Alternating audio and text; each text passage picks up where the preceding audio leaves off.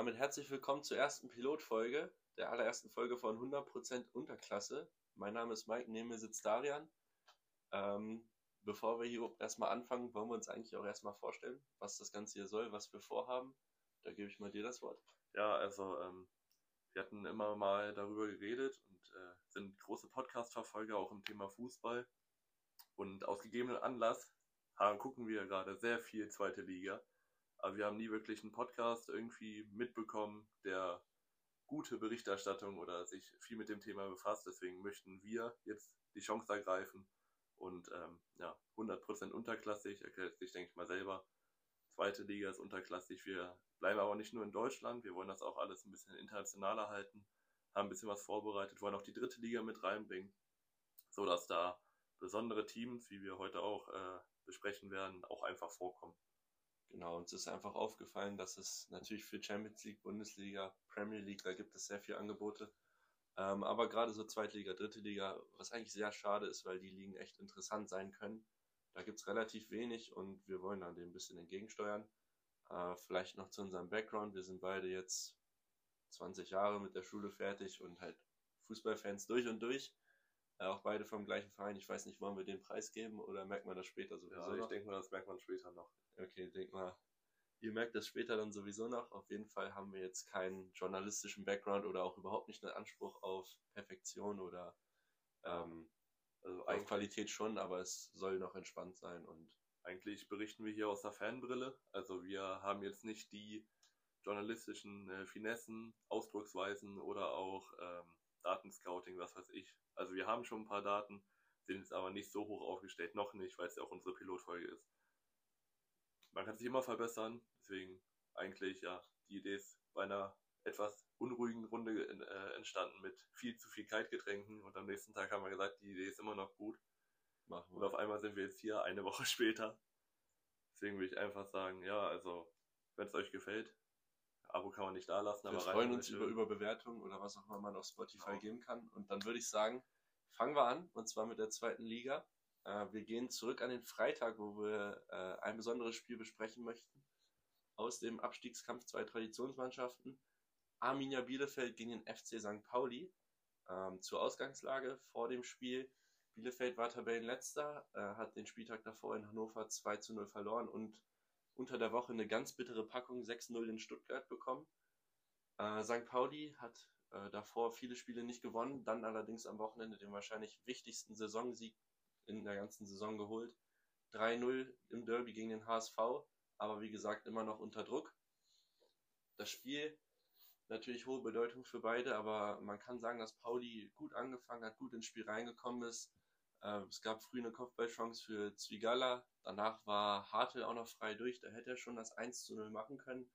Und dann hatte äh, Bielefeld noch einen Fehler im Spielaufbau und dann ist äh, Lukas Daschner fast frei aufs Tor gelaufen, äh, wurde dann noch ein bisschen gestört und der Schuss konnte dann noch pariert werden. Ja, zu, zu Daschner. Äh, der ist ja für Matanovic in die Startelf reingerückt. Gab ja, glaube ich, nur zwei Wechsel auf Paulis Seite. Einmal ähm, Daschner für Matanovic und äh, statt Medic hat äh, Fasili gespielt. Daschner hat sich in den letzten Spielen sehr empfohlen, hat ja seit, äh, seit dem Braunschweig-Spiel, glaube ich, eine gute Formkurve gehabt. Bielefeld mit ähm, Drei Veränderungen. Einmal Konzbruch, startet für äh, Vassiliades. Serra auf der Bank. Da wird sich, denke ich mal, nächste Woche ein bisschen was verändern nach dem Doppelpack. Und äh, Klünter statt Gebauer. Und Gebauer hat ja auch das zweite dann noch vorgelegt. Also da haben sich eigentlich die Wechsel eher gelohnt als die Startelf. Genau, also wie gerade schon angesprochen, äh, Bielefeld in der ersten Halbzeit eher harmlos. Ähm, zweite Halbzeit sollte sich das allerdings ändern. Bielefeld kam aktiver aus der Pause, hatte da auch die Chance mit äh, Robin Hack, der nach einer schönen Vorarbeit im Doppelpass zum Schuss kommt, den leider drüber setzt. Ähm, genau, das Spiel plätscherte dann so ein bisschen dahin, ehe in der 76. Minute Bielefeld die Führung erzielen konnte und zwar durch ein 1 zu 0 durch Yannis Serra. Okugawa bekommt den Ball im Mittelfeld, spielt dann den Steckpass auf den durchstartenden Serra und der eiskalt rechts unten. Das ist überragend gemacht. Man muss auch sagen, Paulis Defensive auf dem Papier eigentlich gar nicht schlecht. Ähm, das sind die zweitwenigsten äh, Schüsse aufs Tor. Insgesamt 40. Das äh, ist ja, ja zweitbester Ligawert.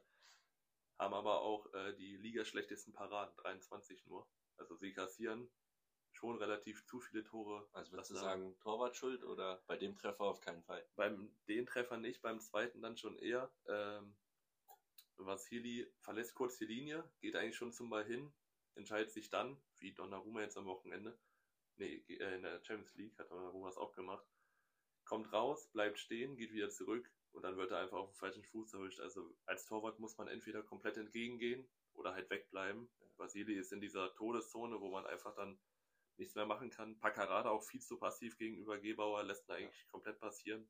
Die Flanke erschlagen. Genau, also zum Kontext nochmal 84. Minute. Äh, St. Pauli muss natürlich ein bisschen aufmachen. Äh, Okugawa wieder mit dem Pass auf die Außenbahn, rechte Außenbahn ist das aus Bielefelder Sicht. Und äh, Gebauer bringt dann die Flanke von rechts und wieder in der Mitte findet er Janni Serra. Den Torwart hätte ich da jetzt gar nicht mal so mit reingenommen. Äh, ich gucke eher auf den Innenverteidiger und frage mich, warum ist da so viel Platz? Das kann nicht sein aus fünf das Metern, stimmt. dass er so frei da rankommt. Ähm, aber wenn du bist der Torwart von uns beiden, muss man nochmal dazu sagen. Ja, also ähm, wir haben das immer als Torwart äh, gesagt bekommen, wenn eine Flanke kommt, muss man mindestens in der Lage sein, zum 5-Meter-Raum zu kommen. Die kommt genau am Ende des Fünfers runter. Und ähm, entweder er geht komplett hin oder er bleibt weg, aber er geht so spät wieder zurück ins Tor, dass er gar nicht mehr rankommen kann. Klar, der Kopfball ist sehr gut gesetzt, was der Innenverteidiger äh, da macht, das war, glaube ich, Zwigala. Der hat sich da komplett verschätzt. Nochmal zu den Flanken. Ähm, schöne Flanke von, von Gebauer war das. Was mir aufgefallen ist bei der Recherche. Pauli hat die drei, äh, drei drittmeisten Flanken in der ganzen. Liga. Hatte aber gar keinen Abnehmer dafür. Daschner 1,85 groß. Avenido 1,87 groß, hatte aber auch gar nicht die, die Spielveranlagung für Kopfballspieler. Das ist ein schneller Flügelflitzer eher, der gar nicht so im Zentrum auftaucht. Matanovic, gerade draußen gewesen. Das ist auch 1, eher jemand, 1,94. Kann die Bälle festmachen, verteilen wie in Proschwitz. Weißt du? Also, der ist eigentlich gar nicht fürs, also der kann Kopfbälle, aber irgendwie kriegen sie es nicht hin. Zudem auch äh, die zweitschlechteste Quote in Abschlüssen. Also insgesamt 28% kommen aufs Tor. Das ist eigentlich ja. gar nichts. Und ähm, man muss schon sagen, Bielefeld hat das wahrscheinlich von Anfang an schon ein bisschen ernster genommen, haben äh, mehr Fouls und Tacklings gehabt, insgesamt äh, 17 zu 9. Also da muss man schon sagen, äh, Pauli spielt ein, ein System oder möchte ein System spielen mit den Flanken, welche man auch eigentlich gut bringen kann mit Paccarada auf der linken Seite, Sadiakas auf der rechten, dann hat man Harte, der noch gute Standards und Flanken schlagen kann. Man hat aber nicht den Stürmer dafür. Und deswegen frage ich mich, warum spielt man überhaupt an Flanken? Ja, wo man halt die großen Spieler halt hat oder keine anderen Mittel findet. Ähm, allgemein ist auch noch zu sagen, zur allgemeinen Statistik, dass äh, die Schussstatistik ausgeglichen ist, 10 zu 10 Schüsse. Wobei man sagen muss, dass St. Pauli die qualitativ besseren Abschlüsse hatte mit 6 zu 3 Schüssen aufs Tor. Ähm, insgesamt hatte St. Pauli auch etwas mehr nebenbei. Ähm, Bielefeld dafür wiederum etwas zweikampfstärker, was natürlich dafür spricht, dass sie ein bisschen giftiger waren, sage ich mal, was natürlich in so einem Abstiegsduell äh, auch wichtig ist. Äh, und insgesamt schlägt das 2-0 schlägt sich in den Expected Goals auch nicht wirklich wieder. Dort hat ähm, Bielefeld 0,71 Expected Goals und St. Pauli 0,96. Also eigentlich hätte Pauli dieses Spiel gewinnen müssen, ist vielleicht zu deutlich gesagt, aber ein Punkt wäre definitiv drin gewesen. Ja, wir kommen später, glaube ich, noch zu einer Hamburger Mannschaft, die ein Spiel hätte gewinnen müssen. Aber erstmal jetzt bei Pauli. Ähm, ja, die Pässe waren eigentlich besser, 82% zu 77%. Das sind jetzt keine überragenden Statistiken, aber 82% lässt sich doch schon gut lesen. Ähm, Bielefeld steht mit dem Rücken zu, zur Wand. Musste heute, äh, musste am Freitag giftig auftreten, musste eklig spielen, da ist dann auch egal, wo man gerade ist, von wo man gekommen ist. Das ist einfach jetzt purer Abstiegskampf gerade bei Bielefeld, der, der muss angenommen werden, bei jedem verankert. Robin Hack hat mir sehr gut gefallen man sieht, dass der in Phasenweise wahrscheinlich auch oberes Erstliganiveau hat, aber leider auch nur in Phasen. Also manchmal die hat er. Vorlage, die war, die war überrascht, die war echt stark. Genau. Dann kommen wir auch schon mal zum kleinen Ausblick für die Mannschaften. Für Bielefeld ist jetzt extrem wichtiges Spiel auswärts bei der Spielvereinigung Fürth. Äh, da muss unbedingt gepunktet werden, wenn man sich ein bisschen befreien will aus dem Gröbsten. Danach kommt noch äh, Kaiserslautern zu Hause, dann schweres Auswärtsspiel beim SC Paderborn und dann zu Hause nochmal Magdeburg. Also da sollte man am besten Fall aus Bielefelder Sicht schon sechs Punkte holen aus diesen Spielen. um da äh, möglichst über den Strich zu kommen vor der Winterpause. Ähm, Pauli spielt jetzt die nächsten Spiele bis zum Winter noch gegen Darmstadt und Düsseldorf erstmal. Das sind natürlich zwei sehr schwere Spiele. Da tut die Niederlage jetzt gegen Bielefeld doppelt weh. Äh, und danach kommt Holstein Kiel, die sind so ein bisschen eine Wundertüte. Da kannst du auch nicht mit drei Punkten planen, zumal da noch ein bisschen Nordduell-Brisanz eventuell drin ist. Und dann geht's nochmal auswärts zum KSC, über die du eigentlich das Gleiche sagen kannst. Also St. Pauli muss echt aufpassen, dass sie da nicht ganz weit unten reinrutschen. Was denkst du, wie lange hält er noch durch, Trainer? Ja, ich denke mal, der Derby-Sieg hat ihm jetzt noch ein bisschen Puffer gegeben, dann einen guten Auftritt gegen Freiburg im Pokal. Ähm, allerdings, wenn sie jetzt natürlich Darmstadt und Düsseldorf beide verlieren oder in die Hose gehen, nur einen Punkt vielleicht holen, dann würde ich sagen, ist Kiel eventuell schon fast so eine Art Endspiel. Hätte ich auch gesagt. Und äh, ja, also mindestens auch hier. Die müssen ja auch sechs Punkte in, meiner, in meinen Augen holen. Ähm, ansonsten sehe ich da zum Winter vielleicht sogar schon Veränderungen. Also sie sind äh, zwei Punkte vom, vom 16. weg. Wenn man da jetzt ein, zwei Spiele liegen lässt, dann ist man wieder komplett unten drin. Und ähm, dann ist man so die dritte Mannschaft, von der man nicht erwartet hätte, dass die mit unten drin sind. Also Pauli letztes Jahr eigentlich eine sehr gute Saison gehabt, auch sehr weit oben gewesen. Hinten raus dann schwächer geworden. Jetzt zieht sich das irgendwie die ganze Zeit schon durch. Da muss man gucken, wie es wird. Ich hoffe einfach nur, dass äh, die jetzt mal ein paar Punkte holen, weil Pauli ist eigentlich eine, eine ganz nice Mannschaft, muss ich sagen. Die haben auch Gehört auf jeden Fall in die zweite Liga, also da muss also, man sich nicht drüber unterhalten. Eben. Hast du noch was zum Spiel oder wollen wir weitergehen? Naja, eigentlich nicht. Also nur äh, kurze Fakten. Äh, 22.000 Fans waren da. 2000 Auswärtsfans. Das ist mehr als in Ordnung auf dem Freitag. Da kann man mal machen. Haben auch, äh, auch gut Stimmung gemacht. Jetzt nichts Außergewöhnliches habe ich mitbekommen. Nee, mir ist Aber da war schon. Gut, dann gehen wir zum nächsten Spiel und ähm, ja, die beste Mannschaft zurzeit gegen eine der besten Mannschaften der Liga. Mich persönlich und Darian freut es auch, das so sagen zu können. Wir reden äh, über Eintracht Braunschweig gegen den SC Paderborn. Äh, zur Ausgangslage, der BTSV mit sechs ungeschlagenen Spielen in Folge.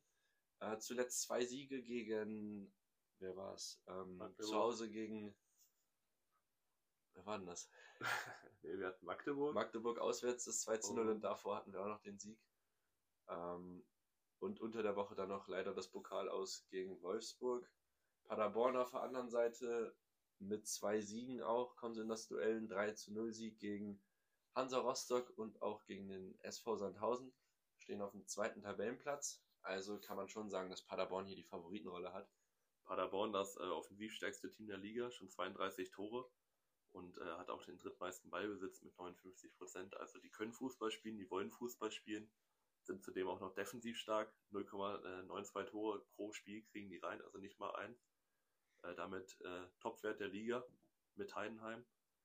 Das ist wirklich schon ganz, ganz hohe Kunst, die da 0-0 zu holen. Die werden wir relativ lange die auch wir lange oben mitspielen sehen. sehen, wenn nicht sogar am Ende. Nächstes Jahr dann unten, weil sie in der ersten Liga wieder absteigen werden. Aber.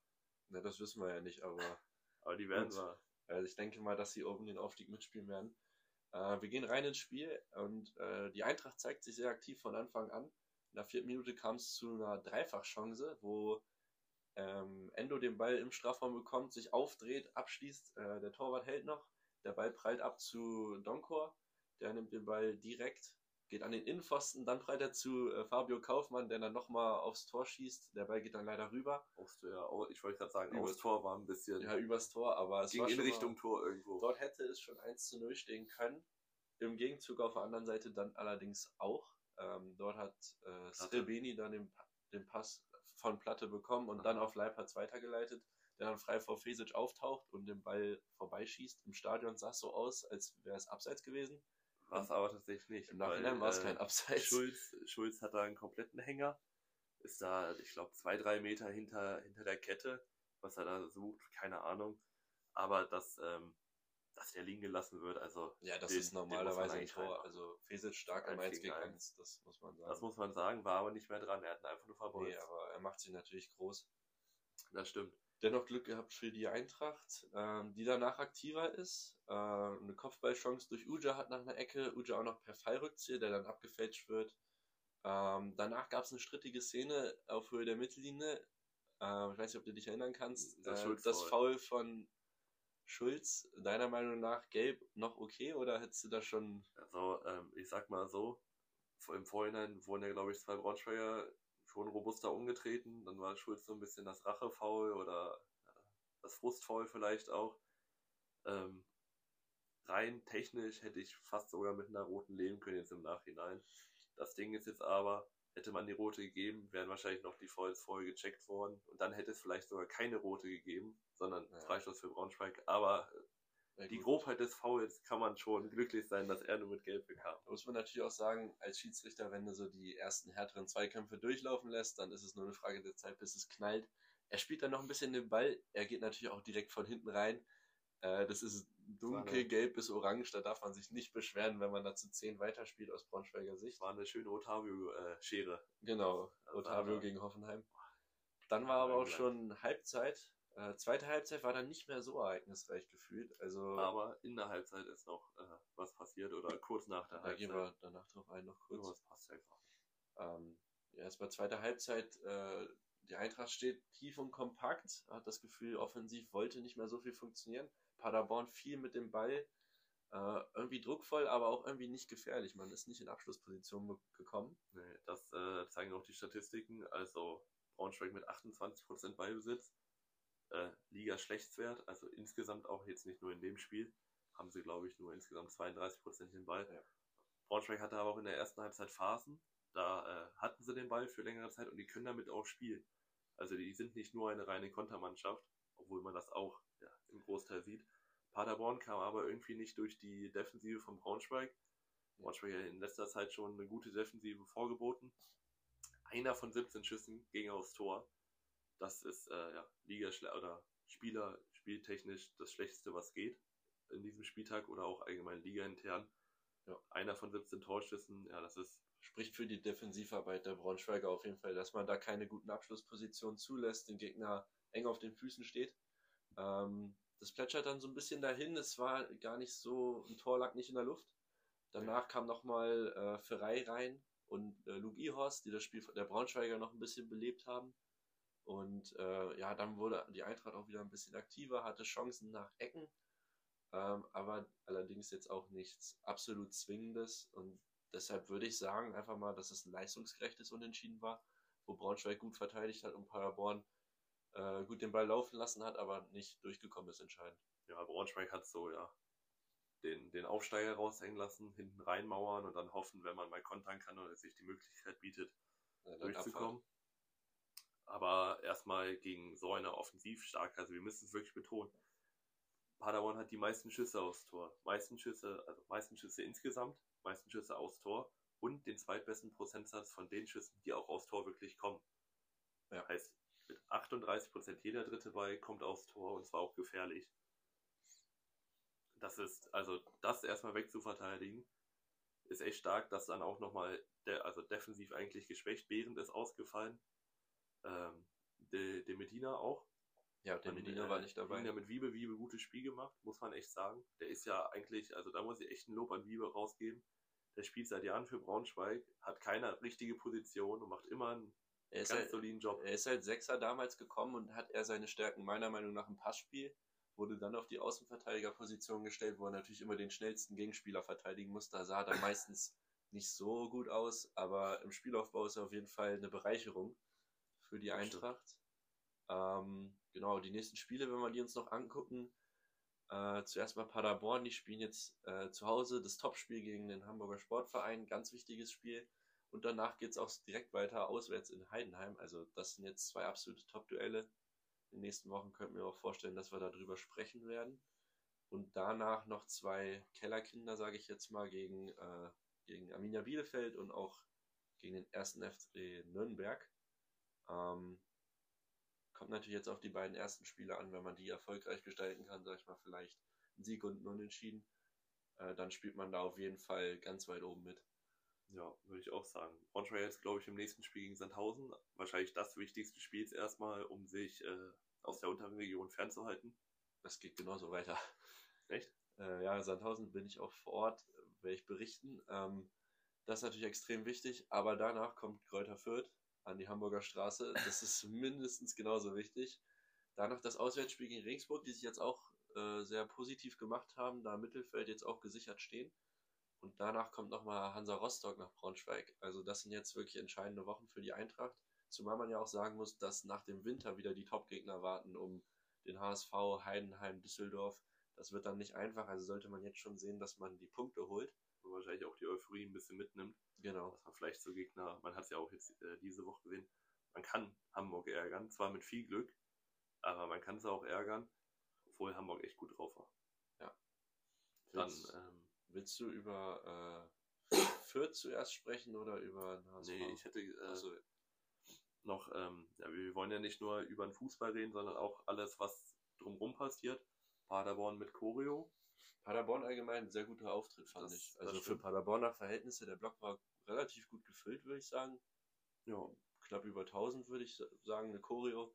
Pyro-Einlage gab es zur zweiten Halbzeit genau. noch. Also das Äh, war, ähm, war ich nicht gewohnt, hätte ich nicht erwartet. hatte ich auch nicht erwartet und ähm, da kann man eigentlich noch einen kleinen Seitenhieb gegen Wolfsburg rausbringen im Derby, im Derby, so wie die es nennen. Ähm, Paderborn eigentlich mit der identischen Choreo wie Wolfsburg und Wolfsburg möchte dafür Lorbeeren haben und Paderborn macht das, um seinen Verein zu Und unterstützen. Paderborn bekommt sie jetzt. Genau.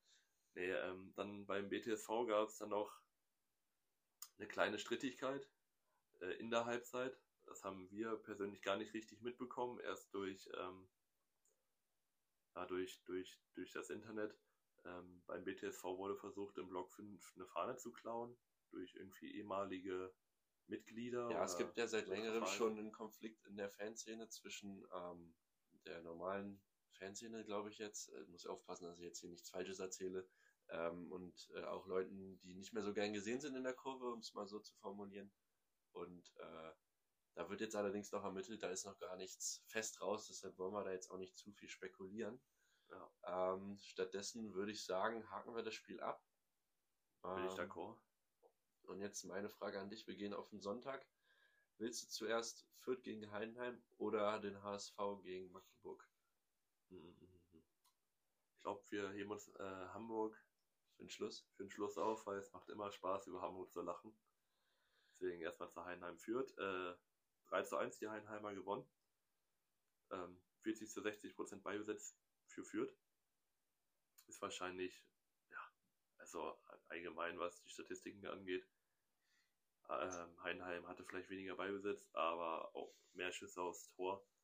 Nachher kommen wir noch zu ein paar Szenen, die, ja, also Heidenheim hat sich schon zwei Tore schon Das war erschustert. ein klassischer Heidenheim-Sieg zu Hause. Ähm, unfassbar effektiv die Mannschaft. Wir können ja mal reingehen. Äh, das Spiel geht ideal los für die Heidenheimer.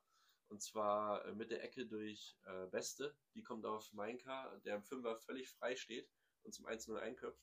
Da frage ich mich als, als Fürth-Fan, wie kann das sein in so einem Spiel, dass meine Mannschaft auf dem Platz steht und nach neun Minuten kommt die Ecke rein und der steht völlig frei. Das kann ich dir sagen. Äh, Fürth hat die schlechteste Luftzweikampfstatistik der Liga. Das war aber kein Zweikampf, da war ja nicht mal ein Spieler. Also 36% gewinnt Fürth ja, in der Luft. Das ist gar nichts.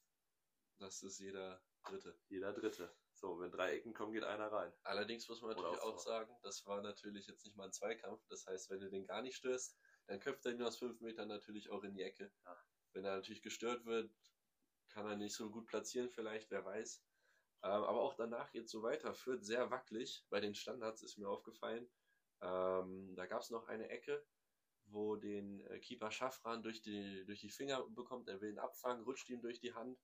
Äh, der Ball wird Richtung Tor befördert und dann stehen halt noch drei Fürther auf der Linie, die das Ding irgendwie bereinigen können.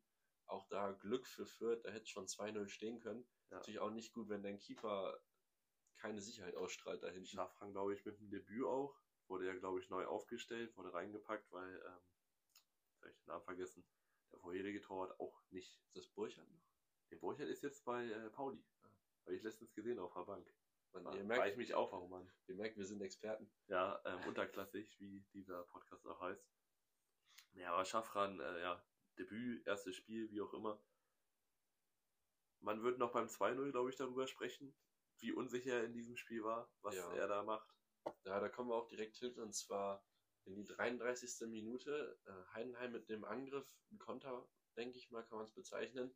Föhrenbach auf Außen bringt die Flanke rein auf Kleindienst, der nimmt das Ding Volley. Äh, Schaffran hält das Ding erst gut, ähm, kann es aber nicht komplett klären, will dann hinterhergehen, bleibt irgendwie am Pfosten hängen und will den Ball äh, wegboxen, sag ich mal. Schafft das aber nicht so ganz und äh, ja, boxt den Kleindienst quasi direkt vor die Füße und der stochert den Ball dann irgendwie rein. Also, äh, Unglücklicher Auftritt des ich habe Torwarts. ich hab zu meinem Vater gesagt, Kacktor. Ja. Weil den, den hält er erst gut, natürlich kommt auf den Mann, aber da auch erstmal zu reagieren, ist schon stark. Dann geht er ein bisschen nach links raus, möchte hinterher und ähm, für mich sah es so aus, als blieb er nicht am Pfosten hängen, sondern als hätte er einfach den Ball nicht getroffen beim Wegboxen. Er geht mit einer Hand hin, Ja, normalerweise. er trifft ihn nicht richtig. Er Genau. trifft ihn nicht richtig. Aber ich ich mit frage mich, einer Hand wegboxen. ich frag mich, warum macht er den nicht einfach zur Ecke und dann ist wieder gut. Ich, Aber fra- ich frage mich, warum fängt er den nicht? Also für mich sah es so aus, als hätte man den locker mal fangen können. Oder halt mit beiden Fausten, also mit, ne? Mit beiden ja, Fäusten beide, weg, beide wegmachen, ja. Aber so mit einer Hand und dann ver verwirrt er sich noch im Pfosten und bleibt im, im Netz hängen.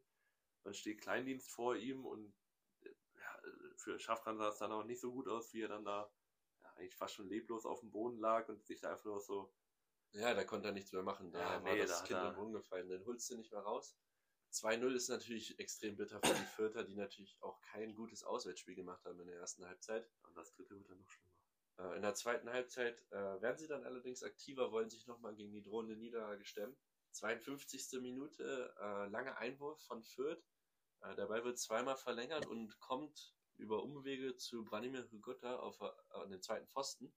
Völlig frei kommt er da zum Abschluss und verkürzt auf 2 zu 1. Und jetzt gehen natürlich, jetzt gehen natürlich alle Lampen an bei Fürth. Jetzt könnte man natürlich nochmal was machen. Die Hoffnung wird dann allerdings zerstört durch eine sehr strittige Szene. Ich möchte noch mal was zum Einwurf sagen. Wir sehen jetzt immer häufiger irgendwie, dass Einwürfe richtig zu einer Waffe werden können. Man hat es jetzt wieder ähm, beim Kopenhagen-Spiel gesehen, jetzt bei der, äh, der Champions League. Ja. Auch ein Einwurf und dann an, an, äh, an die Latte geköpft. Einwürfe werden neue Flanken. Das haben so viele immer unterschätzt, aber das war komplett einstudiert. Zwei Innenverteidiger mit nach vorne gebracht, die bringen beide, beide weiter. Rigota im Rückraum. Das war komplett einstudiert. Braunschweig hatte auch schon mal drei, vier Versuche.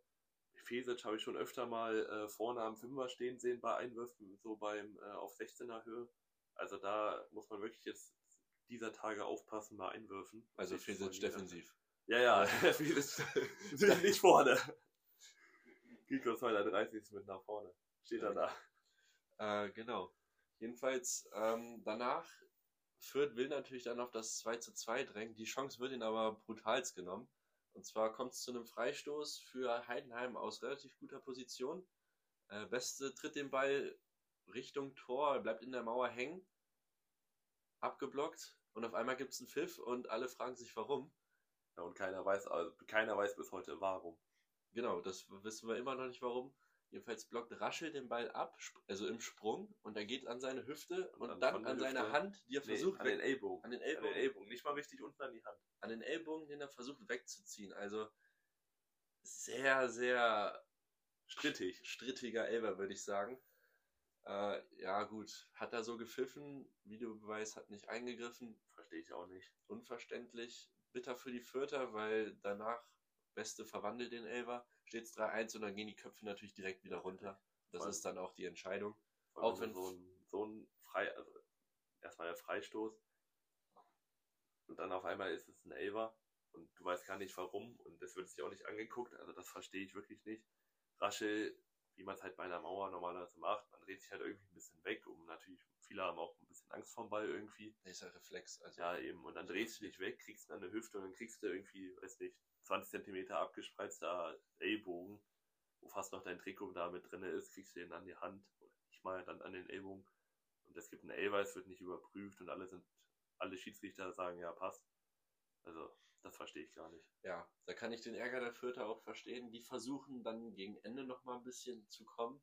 Allerdings, äh, ja, kommen sie auch nicht mehr zu so viel. Sie hatten noch einmal einen Lattenschuss, äh, aber viel mehr dann auch nicht, weil Heidenheim dann auch einfach zu routiniert ist und solche Spiele dann auch einfach nicht mehr außer Hand gibt. Die sind einfach zu effektiv und ja, ein Top-Team der Liga einfach und dann Ja. holen die auch irgendwie drei Punkte. Ähm, hätte natürlich enger ausgehen können, aber letztendlich auch nicht unverdient. Ähm, die Heidenheimer jetzt in den nächsten Wochen mit dem Programm Magdeburg-Paderborn ähm, und danach noch Sandhausen und Regensburg. Dort können sie natürlich punkten. Haben natürlich das Topspiel gegen Paderborn, das nicht einfach wird. Fürth auf der anderen Seite jetzt mit ganz entscheidenden Spielen gegen Bielefeld zu Hause und dann nochmal in Braunschweig. Sechs Punkte Spiele. Sechs Punkte Spiele, vor allem mit Blick auf was danach kommt, der HSV und Darmstadt. Das sind natürlich zwei richtige Bretter. Also Fürth muss jetzt unbedingt punkten in den nächsten beiden Spielen. Ähm, bei Heidenheim möchte ich ganz gerne nochmal Niklas Beste loben. Ja, sehr auffälliges Spiel. Sehr auffälliges Spiel ist ja von Regensburg gekommen. Diese Saison. Steht schon bei sieben Scorer und ist unheimlich standardstark. Was der für, für Flanken, Freistöße, Ecken reinbringen kann, das ist echt bemerkenswert.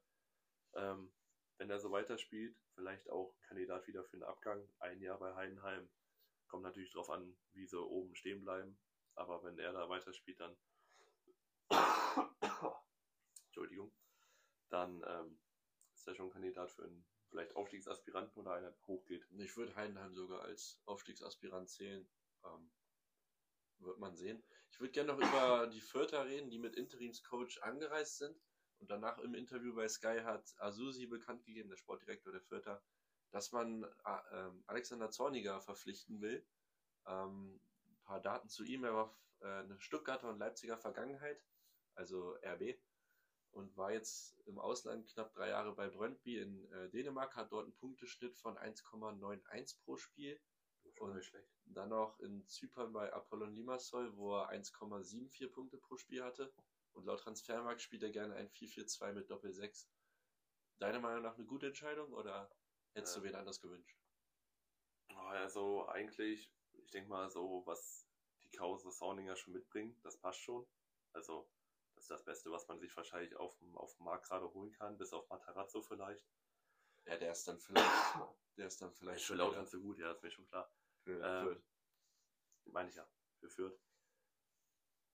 Ob das System dann auch äh, auf, auf Fürth passt, muss man gucken. Ich äh, bin jetzt in, die, in der Causa Soundinger nicht so drin, ob man hohes Pressing spielt. Oder er ist eher einer auch, der das Spiel auch machen will. Also ist jetzt keiner in meinem Kopf, also kommt auch aus der RB-Schule, das oder hat bei RB trainiert. Das äh, zeigt ja immer auf einen aggressiveren Spielstil. Ähm, und die Qualität im Förderkader, die ist ja, die ist ja da. Ja. Ähm, man ist halt nur in so einem Abwärtsstrudel, wo man sich halt rauskämpfen muss. Allerdings, äh, ja, vielleicht mit ein, zwei guten Ergebnissen können wir mit den Fördern auch noch rechnen. Im Mittelfeld zumindest. Allerdings kann es natürlich jetzt auch in die absolut falsche Richtung laufen mit den nächsten Spielen. Also. Ja, also ähm, allgemein nochmal zum Interimstrainer. Der war nie mehr als ein Interimstrainer, U19-Coach und ähm, Co-Trainer. Ja. Also der war bei ähm, Fürth, war U19-Coach, Co-Trainer und jetzt Interimstrainer. War davor bei Magdeburg, Interimstrainer, Co-Trainer, Interimstrainer. Also er wird immer mal geholt, wenn Not am Mann ist. Den sollte man jetzt nicht zu, zu dolle bewerten macht halt, ja, springt halt ein, Feuerwehrmann. Wird. Typischer genau. Feuerwehrmann. Versucht noch irgendwie die Brände zu löschen, damit der nächste wieder in das Haus einziehen kann. Ja, aber sonst Zorninger muss der jetzt was bewirken. Es sind jetzt ähm, vier Wochen, wo auf jeden Fall gepunktet werden muss. Ansonsten bist du hier ganz schnell auch abgeschlagen und äh, das wäre natürlich der Worst Case, durchgereicht zu werden. Abgeschlagen, abgestiegen. Hast du noch was zum Spiel oder wollen wir jetzt zum HSV gegen den FCM kommen? Können wir eigentlich hingehen. Okay, dann sind wir im Volksparkstadion. Ausgangslage der HSV mit einem Unentschieden gegen Lautern und dann die 3-0 Derby-Pleite beim Stadtnachbarn. Äh, unter der Woche noch bei RB verloren mit 4 0 war es, glaube ich. Äh, Magdeburg mit zwei Niederlagen gegen direkte Konkurrenten aus Sandhausen und zu, dann zu Hause noch gegen Braunschweig. Ähm, ja, das Spiel geht gut los für die Gäste. Der HSV in der ersten Halbzeit allgemein sehr fahrig. Ballverlust im Mittelfeld. Ähm, in der Vorwärtsbewegung El Hankuri bekommt den Ball, spielt ihn auf Artig, geht dann steil durch, bekommt den Ball zurück. Klasse Pass von Artig, muss man sagen. Und dann ist es ein relativ spitzer Winkel. Und ja, er schafft es, den Ball an Fernandez dran vorbei zu buxieren. Ähm, kann er den halten? Oder ich meine, war schwer, aber einen guten Tag hat er den vielleicht. Ja, das stimmt. Also der kommt, der kommt schon mit schon satt geschossen. Ich hätte tatsächlich gesagt, dass sich da vielleicht die Innenverteidigung ein bisschen. Also ein Torwartfehler würde ich nicht sagen, aber. Nee, das ist ein kleiner Stellungsfehler, das kann passieren. Aber ähm, das ist auch, ich glaube, beim ähm, zweiten oder ich weiß nicht, beim dritten Tor. Kommen äh, wir noch zu. Ja, ja, aber da das, ähm, beim ersten Tor steckt Artig den perfekt durch beide Innenverteidiger. Das durch. war ein sauguter Pass. Genau, und das ist beim dritten auch so. Da frage ich mich dann, haben die Innenverteidiger vielleicht ein bisschen zu schlecht ähm, mit, mitgezogen? Hier? Äh, verschoben. Verschoben, genau. Weil wenn du zweimal im Spiel zwischen die beiden Innenverteidigern gesteckten kommst, also tut mir leid. Im Prinzip dreimal, aber da kommen wir später noch zu. Ähm, ja, allgemein, der HSV kriegt sein Spiel nicht so ganz auf den Platz. Magdeburg wiederum anders als sonst etwas defensiver, kommt ab und zu zu Abschlüssen. Äh, Barisch Artik hatte noch eine gute Chance nach dem Dribbling. Ähm, den hält Fernandes aber ohne Probleme. Mhm. Ähm, genau, dann weiter geht's in der zweiten Halbzeit. Ähm, wieder ist es ein Umschaltmoment für die Magdeburger. Äh, Piccini hat den Ball kurz vorm 16er der Hamburger und spielt dann den angesprochenen Steckpass wieder auf Artik durch diesmal. Und der frei vor Fernandes, der diesmal absolut ohne Chance da bleibt er eiskalt. 2 zu 0 auf einmal für den Außenseiter. Und das ist natürlich dann der Worst Case, wenn du als Heimteam dann 2-0 hinten liegst. Äh, musst du was machen. Der HSV wurde auch aktiver. Ähm, hat dann in der 58. Minute den Ball gewinnen, ähm, wo Reis den Ball holt. Der spielt dann auf äh, Königs. Äh, nee. Der HSV gewinnt den Ball vom 16er. Spielt dann rauf auf Reis. Äh, Kitte holte, glaube ich, ne? mit einer starken Grätsche, oder ist das das 2-2? Äh, ich weiß es nicht. Ähm, ebenfalls, äh, der Ball geht raus auf Reis, der mit einem scharfen Flachpass in die Mitte und Königsdörfer hält den Fuß rein und verkürzt. Königsdörfer, der danach noch ein Abseitstor zurückgepfiffen bekommt. Mhm. Zu Recht. Äh, allerdings muss man sagen, der HSV macht jetzt Druck. Ähm, das zeigt sich dann auch in der Chance von Amaichi, der nach einer Kittelvorlage völlig frei im Strafraum auftaucht und den Ball vorbeisetzt. Das wäre eine Kopie des äh, Anschlusstores gewesen. Solche Dinger muss man dann natürlich machen. Ähm, das war ja in diesem Spiel öfter so, dass man ein paar Dinge hätte machen müssen. Allgemein nochmal zu Magdeburg. Oder allgemein zu dem Spiel. Ähm, HSV 70% Beibesitz, Magdeburg 30. Die beiden sind normalerweise die zwei bei Beibesitzstärksten Teams. Magdeburg hat sich zurückgezogen, hat gemauert kannte man noch gar nicht von denen richtig, aber was wieder für Umschaltmomente hatten. Äh, HSV mit 30 zu 8 Torschüssen, beide aber nur 6 Schüsse aufs Tor, also da merkt man die Chancenverwertung vom HSV. Plus ähm, 41 Flanken vom HSV.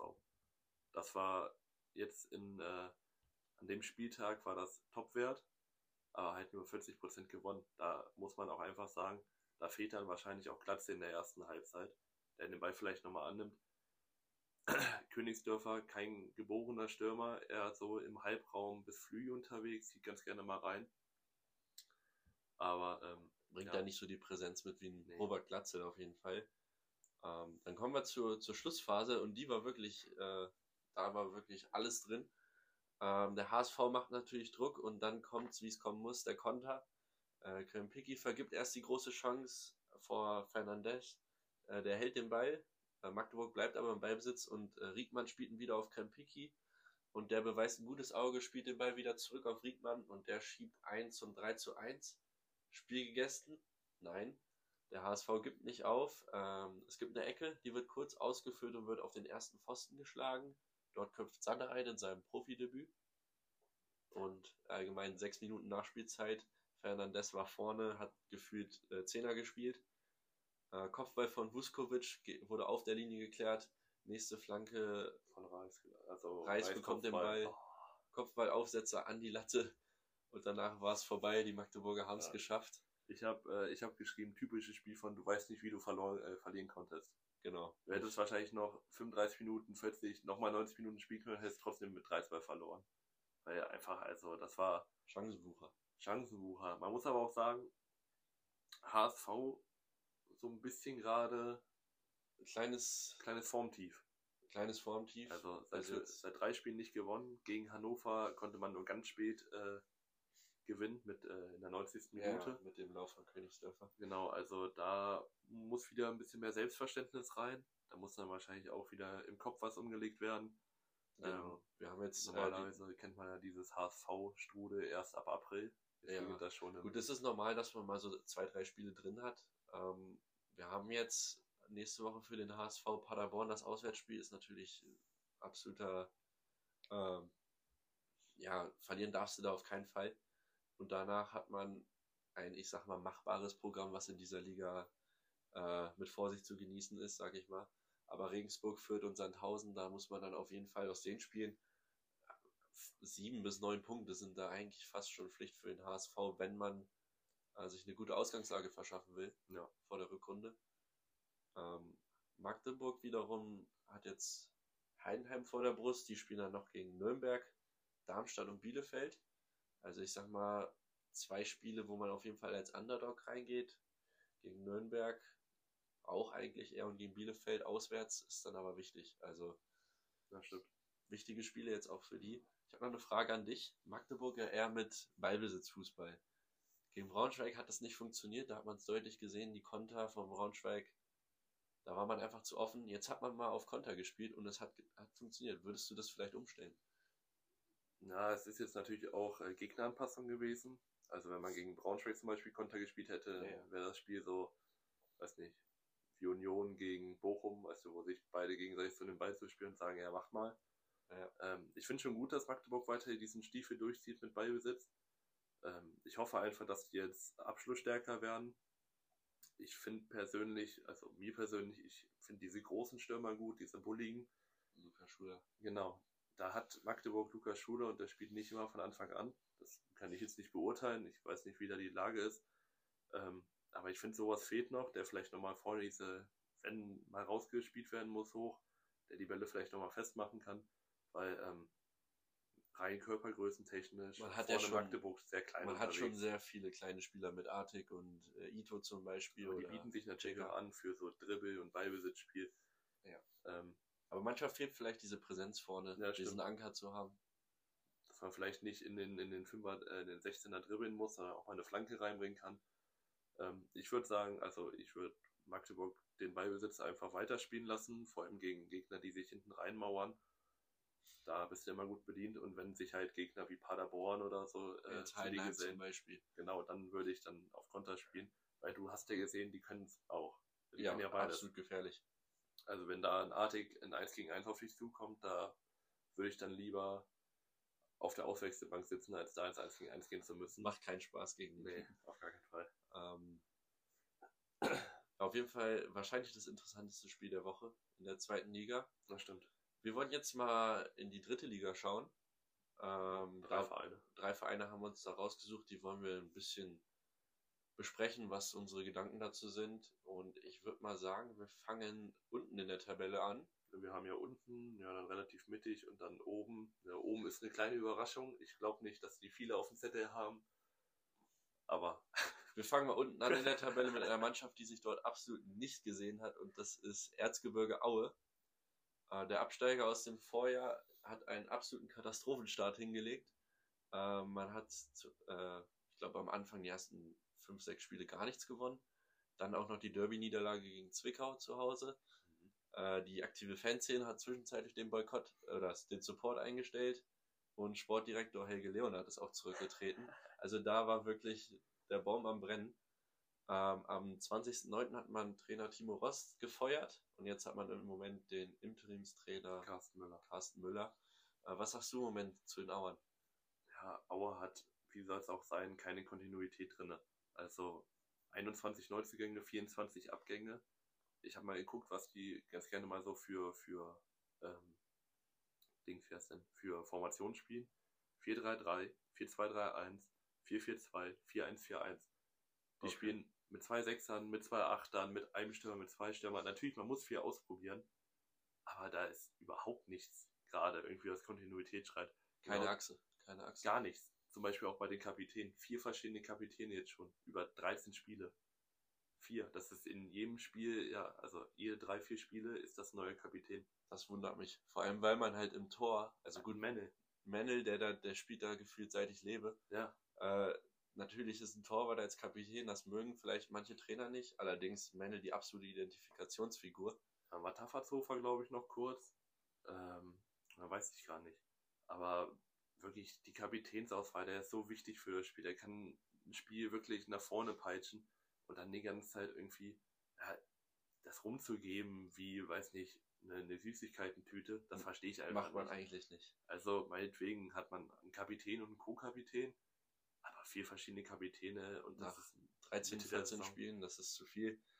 Ähm, wenn man sich allerdings den Marktwert der Truppe anguckt, dann muss man dennoch sagen, auf dem Papier ist das eine gute Truppe. Äh, Wert ist 6,58 Millionen, das ist der sechste Platz. Noch vor Mannschaften wie äh, Saarbrücken, dem Waldhof oder Wiesbaden. Also das sind schon etablierte Drittligatruppen, die da oben mitspielen auch. Ähm, ja, Frage ist halt, woran das liegt. Wir haben jetzt, also Aue hat jetzt, ist jetzt momentan 19. mit zwei Siegen, vier Unentschieden, sieben Niederlagen, Torverhältnis 14 zu 20. Ähm, offensiv kann man natürlich sagen, zu wenig Tore. Ja, das, ähm, ich hatte mir das äh, Osnabrück-Spiel angeguckt gegen Aue. Da kam, also offensiv waren die Chancen da, aber sie machen auch nichts. Man muss sagen, Elias Huth ist verletzt und Jonic, beides Ja. Neuzugänge, beides verletzt, beide eigentlich wichtig für die Neuner. Bei Jonic glaube ich auch eher auf dem Flügel. Eigentlich beide verdammt wichtig. So, jetzt fällt, jetzt fallen die beiden aus und dann hast du da auch vielleicht nicht die Qualität, um sie zu ersetzen.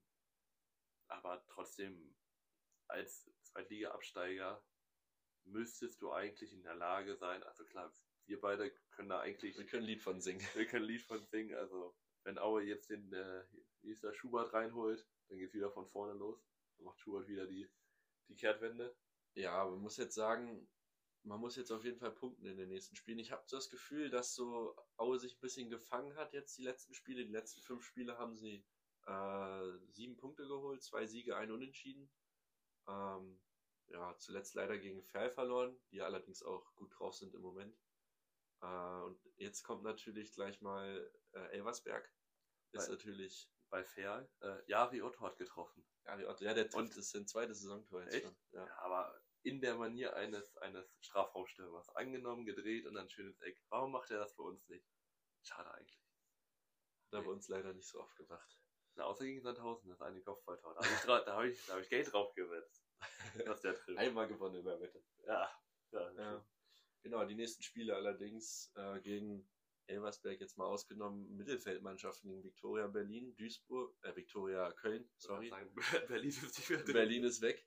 Ähm, MSV Duisburg und danach gegen Dortmunds Zweitvertretung, was natürlich auch ein brutal schweres Spiel ist, weil Zweitvertretungen immer eklig sind. Immer technisch gut, aggressiv, weißt auch nie, wer von der ersten vielleicht mitspielt. Ähm, ja, es bleibt spannend bei Aue und äh, ich würde sagen, wir gehen von ganz unten zum nächsten Gegner der Aue zu, zum SV Elversberg. Äh, die hätte keiner erwartet zu dem Zeitpunkt, glaube ich, dass sie Erster sind. Auf gar keinen Fall. Also, eigentlich könnte man jetzt jede Woche über Elversberg reden, seit Beginn. Also, was die da machen, das ist wirklich absolute Klasse. Ich habe mal geguckt, da spielt keiner mit, den ich kenne, bis auf Marcel Correa. Die haben auch, die haben wirklich eine Kontinuität drinne, die haben wenige Transfers gemacht, was eigentlich komisch ist. Die haben auch nur Transfers gemacht außer Regionalliga, Regionalliga, dritte Liga. und alle ablösefrei. Die haben kein Geld dafür ausgegeben. Alle ablösefrei, Nick Woltemade, glaube ich, geliehen. Ja. Das ist eine absolut homogene Truppe, die sich lange kennt und die absolut geilen Fußball spielt. Das muss man sagen. Äh, ein paar Daten noch zu den Elversbergern. Äh, der 14 wertvollste Kader, also auf keinen Fall im oberen Bereich einzuordnen. Allerdings der viertälteste der Liga, also da ist man auf jeden Fall sehr erfahren unterwegs. Äh, man hat jetzt ein Torverhältnis von 34 zu 12. Also man sieht schon, man ist an beiden Enden sehr gut aufgestellt. Beste Offensive mit 2,6 Toren pro Spiel. Und drittbeste Defensive. Drittbeste Defensive. Im Schnitt schießen sie 2,6 Tore. Du schießt im Schnitt fast drei Tore. Das ist Das ist natürlich wirklich ein Faustpfand, was dir viele Spiele holt. Dann ähm, Aufstellung Elversberg 4-4-2 viel gesehen, 4-3-3 und jetzt äh, neuerdings in 3-4-3. Und das 3-4-3 macht sich gerade vor allem mit diesem aggressiven Pressing richtig gut bemerkbar. Wenn die das weitermachen in dieser Dreierkette mit Marcel Correa als Zentraler, boah, dann kann das ganz eklig werden für jede Truppe. Ja, vor allem in der dritten Liga, wo die Mannschaften nicht so sattelfest sind beim Kurzpassspiel, sage ich mal, da kann man viele Ballgewinne holen. Äh, das gefällt mir auch an der Truppe. Die haben eine klare Idee, was sie auf den Platz bringen wollen, frühes Pressing und dann wird sofort umgeschaltet, geradlinig schnell und nicht mit einem langen Hafer, sondern Kurzpassspiel. Ja. In die Tiefe klatschen lassen, wieder freilaufen, Doppelpässe Wie, ist wie waren die Regel immer? Dieses äh, unter 10 Sekunden schießen? Das Ja. war doch so ein. 10 Seconds or less. Genau. Ähm, also kann man nur Lob aussprechen an diese Truppe, ja, was die spielen.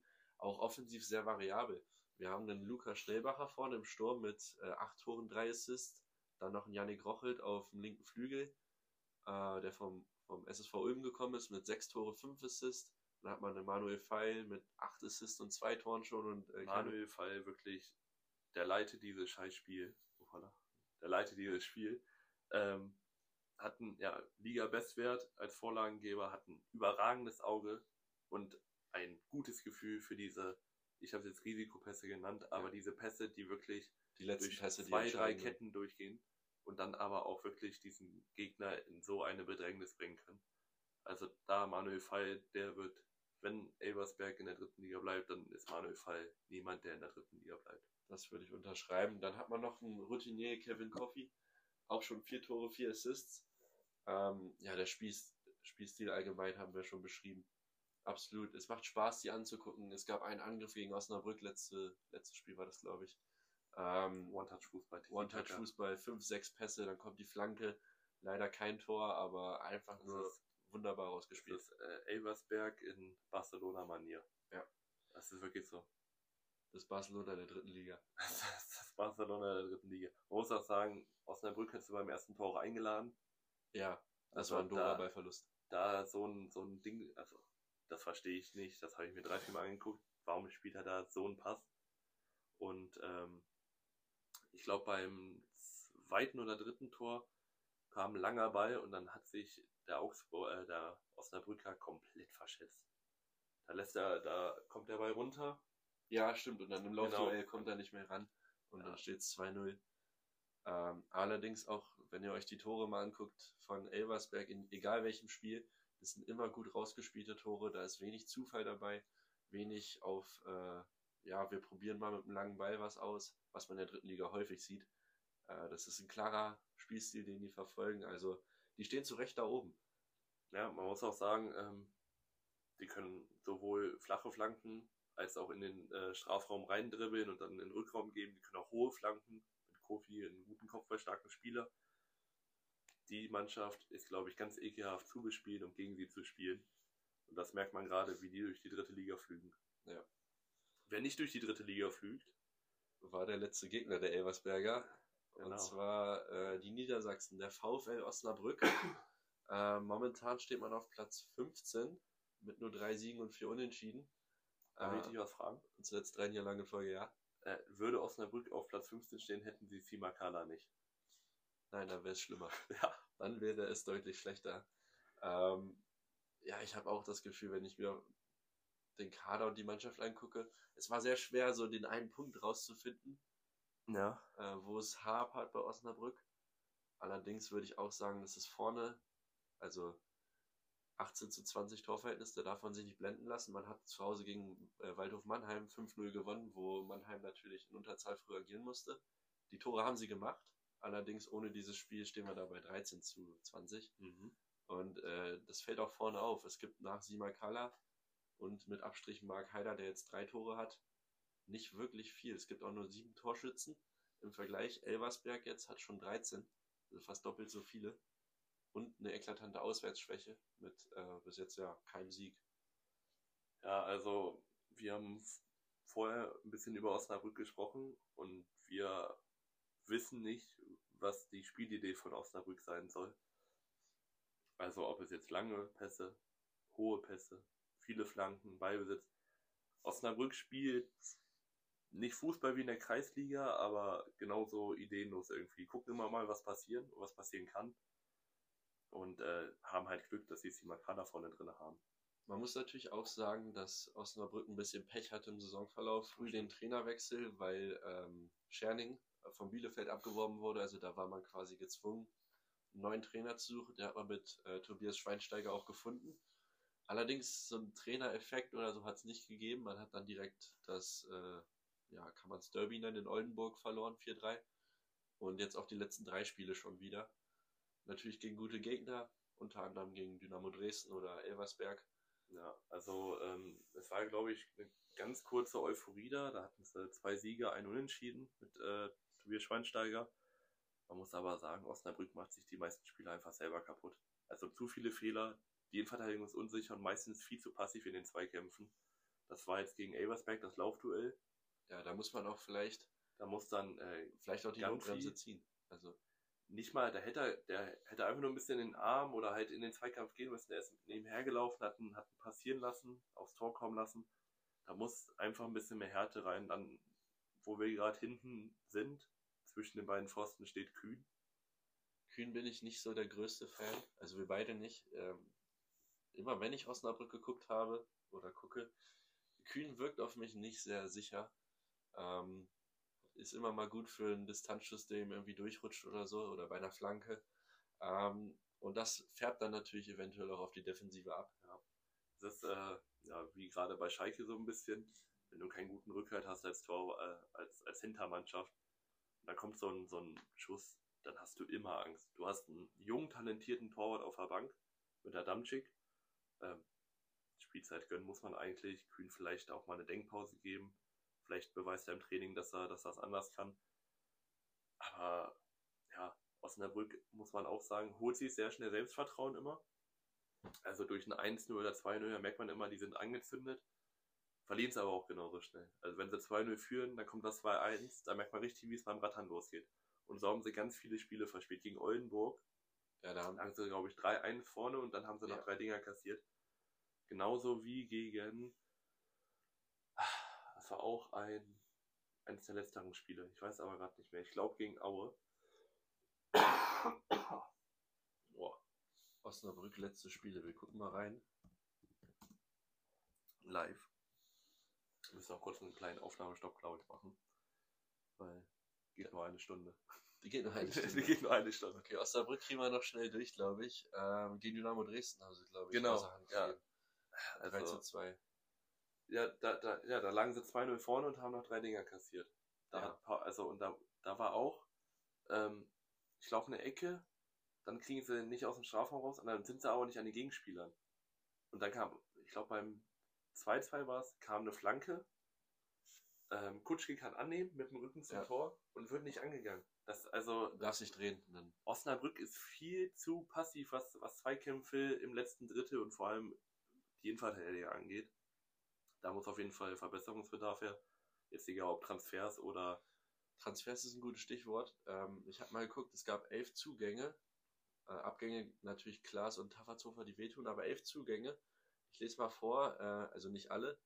Noel Niemann, äh, linker Flügel, vier ist es bis jetzt. Tesche von Bochum. Butaro, linkes Mittelfeld, elf Spiele, ein Assist. Erik Engelhardt von Cottbus, acht Spiele, ein Tor. Das sind jetzt alles keine Statistiken, wo man sagt, die sind jetzt eingeschlagen. Waren alle offensiv. Alle offensiv, Außer- außer Tesche. Tesche und äh, Gam Gamfi von Hamburg, das Talent ausgeliehen worden. Der tut mir ein bisschen leid. Der hatte, glaube ich, jetzt schon drei, vier Mal die Chance, äh, ein Tor zu machen, hat sie mal liegen lassen und das mehr, also da merkt man richtig, das bedrückt ihn gerade ein bisschen. Auch die allgemeine Situation in Osnabrück. Nicht Ja. förderlich für junge Spieler. Nee, auf gar keinen Fall. Ich glaube, wir müssen mal einen kleinen Aufnahmestopp machen. Genau, wir sind gleich wieder da. Wir machen hier kurz Licht an, holen nochmal ein bisschen Wasser und dann gehen wir eigentlich schon in die letzte Kategorie des, des Tages. Unserer ersten Pilotfolge. Äh, wir sehen uns gleich. So, da sind wir auch schon wieder. Also für euch war es jetzt vielleicht äh, nicht mal eine Sekunde. Für uns hatten wir, ja, wir haben nochmal kurz das Revue passieren lassen, natürlich ein bisschen Aufregung abgebaut. Und ähm, jetzt würden wir euch gerne eine, eine Rubrik vorstellen, weil äh, unser Podcast muss ja einzigartig werden. Und weil wir untere Ligen ähm, immer schon mal gut fanden, würden, würden wir euch einfach immer mal eine vorstellen. Oder halt jetzt auch verschiedene Vereine. Wir haben die Rubrik über den Tellerrand ge genannt, weil wir halt über den Tellerrand äh, gucken und ihr auch mal über den Tellerrand gucken sollt und nicht immer diese Top 5 Ligen. Jetzt, jetzt hat leider die Absprache gefehlt. Ich habe ein Team aus der Top 5 Liga drin, er nicht. Ähm, aber normalerweise wollen wir es jetzt so machen, dass wir ein Verbot kriegen für die Top 5 Ligen, untere Ligen natürlich nicht. Ähm, also er hat, glaube ich, Serie B.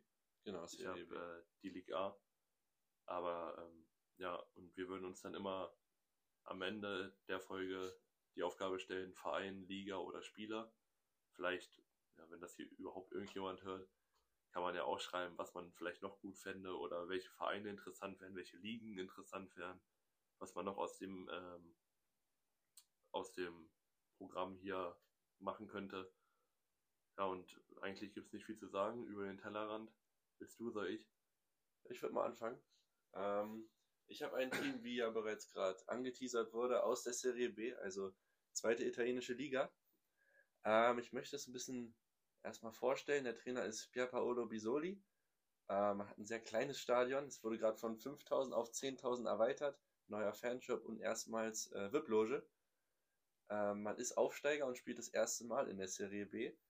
Man hat natürlich dementsprechend den geringsten Marktwert äh, mit 10,3 Millionen zum Vergleich und zur Einordnung. Es gibt 13 Teams, die mindestens 20 Millionen wert sind, also doppelt so viel. Und der CFC Genua mit 60 Millionen ist sogar sechsmal so viel wert. Äh, bei den Spielern sieht es ähnlich aus. Der Durchschnittswert in der Serie B pro Spieler sind 887.000. Bei meinem Team jetzt sind es 332.000.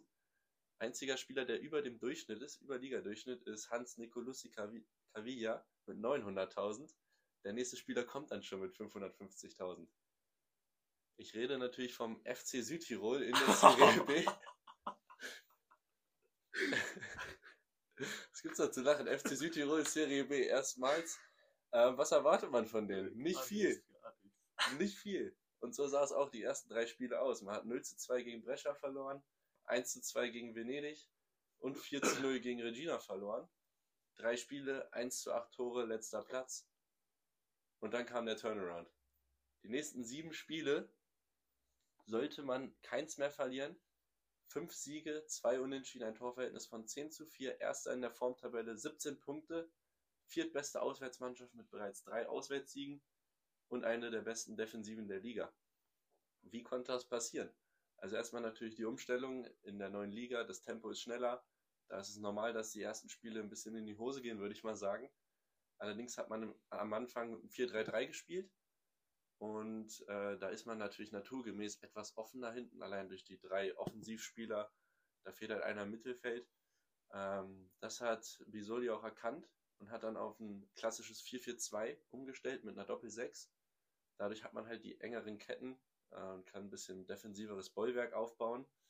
Äh, zum Vergleich, ähm, man hat jetzt in den letzten sieben Spielen in der Erfolgsserie ein Torverhältnis von 11 zu 12. Ne, 11 zu 12 ist das komplette Torverhältnis, allerdings äh, hat man ja schon 8 in den ersten drei Partien geschluckt, das heißt jetzt nur noch 4 Gegentore. Ähm, genau, man spielt da vorne jetzt mit, man ist im Moment auf dem siebten Platz. Das reicht für eine Teilnahme in der Aufstiegsrunde. In der Serie B wird nach Playoff-System gespielt, die ersten 8 kommen dort rein. Und man steht sogar vor dem FC Parma, ein Aufstiegsaspirant. Das zweitwertvollste Team der Liga, 56,6 Millionen. Und dieses Team hat man letzte Woche mit 1 zu 0 zu Hause besiegt. Ähm, für mich reicht das hier für die Kategorie über den Tellerrand. Der FC Südtirol hat den Turnaround hingekriegt und ist jetzt absolut in der Liga angekommen. Und meiner Meinung nach sollte man das Tempo auch nur ansatzweise beibehalten. Äh, spielt man hier nicht um den Abstieg, sondern hat eine ganz gesicherte Saison im Mittelfeld. Und vielleicht ja sogar noch mehr und vielleicht kommt man dann in die Aufstiegsrunde. Das war mein Case für über den Tellerrand. Jetzt bist du dran. Oder erstmal, was sagst du denn zu Südtirol? Äh, Südtirol hätte ich tatsächlich nicht erwartet. Du hast ja am Anfang das Ball. Ähm, und ich dachte, jetzt kommt vielleicht eine ganz interessante, also irgendeine andere, aber Südtirol hatte ich. Ich wusste, dass die ähm, in, der, in der Serie B spielen, aber ich habe sie komplett vergessen. War schon gerade ein bisschen überrascht. Südtirol, ich weiß nicht, Südtirol ist für mich irgendwie gar nicht italienisch. So, keine das Ahnung. Ist ja deutschsprachig, aber ja, äh, wirklich. auch nicht so die Fußballregion, muss man sagen. Sehr kleines Stadion, der absolute Underdog und dafür jetzt so einen Lauf hinzulegen, finde ich bemerkenswert. Na, stimmt. Na, ich habe, äh, jetzt muss ich natürlich ganz schön nachziehen, weil, ähm, ja, der höchste Marktwert in deiner Liga, den schlage ich ums Dreifache. 100, 140 Millionen. Ähm, vor Marseille, vor Monaco, vor Lille, vor Rennes, Zweiter in der Liga. Was denkst du, wer es ist? Das ist nicht so mein Steckenpferd, die Liga. Äh, ähm, boah, Montpellier oder sowas? Falsch. Seit drei Jahren in der Liga. Zweimal Siebter geworden, jetzt Zweiter. Haben die zweitbeste Abwehr. Denke ich mal klar, wer die beste Abwehr hat. Nur acht Gegentore. Heimstärke, 6 von 6 gewonnenen Spielen zu Hause. Davon haben sie zu Hause 13 von 18 Toren geschossen und nur 3 von 8 gegen äh, reinbekommen. Das schon mal Aussage genug, dass das Stade Bola de la Deleuze Wir haben beide kein Ein- Französisch. Nee, auf gar keinen Fall. Eine absolute Heimmacht ist. Das Union der Liga wird geleitet von, von Frank Heiß oder Heise oder wie auch immer. Allgemein äh, eine sehr durchschnittliche Spielweise. Drittmeister Ballbesitz, also die wollen schon ein bisschen auf Ballbesitz spielen. Mei äh, meiste Flanken, meiste Dribblings. Eine sehr attraktive Mannschaft. Nicht nur namensmäßig, sondern auch spielerisch. RC Lens. Oh. Da hat ähm, zum Beispiel FIFA-Spieler, wenn den kennen, Jonathan Klaus gespielt. Eine absolute OP-Karte. Spielt auch immer noch Seko Fofana. Auch ein absolut kranker Achter. In FIFA 4 6er gespielt. Aber in echt sieht das ganz anders aus. Das ist krank. Ich habe mir Spiele von denen angeguckt. Fofana wirklich als, als Staubsauger, Box-to-Box-Spieler ja eingeplant. Wo der rumläuft, das glaubst du gar nicht. Also, ich habe es mir jetzt mal aufgezeichnet. Ähm, Law spielt meistens in einem 3-5-2, 3-4-2-1, also eine Spitze. Und dann meistens kappen, kappen sich die Zehner ein bisschen nach außen ab. Ähm, zum Beispiel sehr interessanter Spieler, Luis Openda, 22 Jahre alt, eigentlicher Stürmer, zieht viel nach außen, geht ins Dribbling, hat gutes Tempo. Ähm, Sotoka, 1,87 groß, unfassbar kopfballstark, kann die Bälle gut festmachen.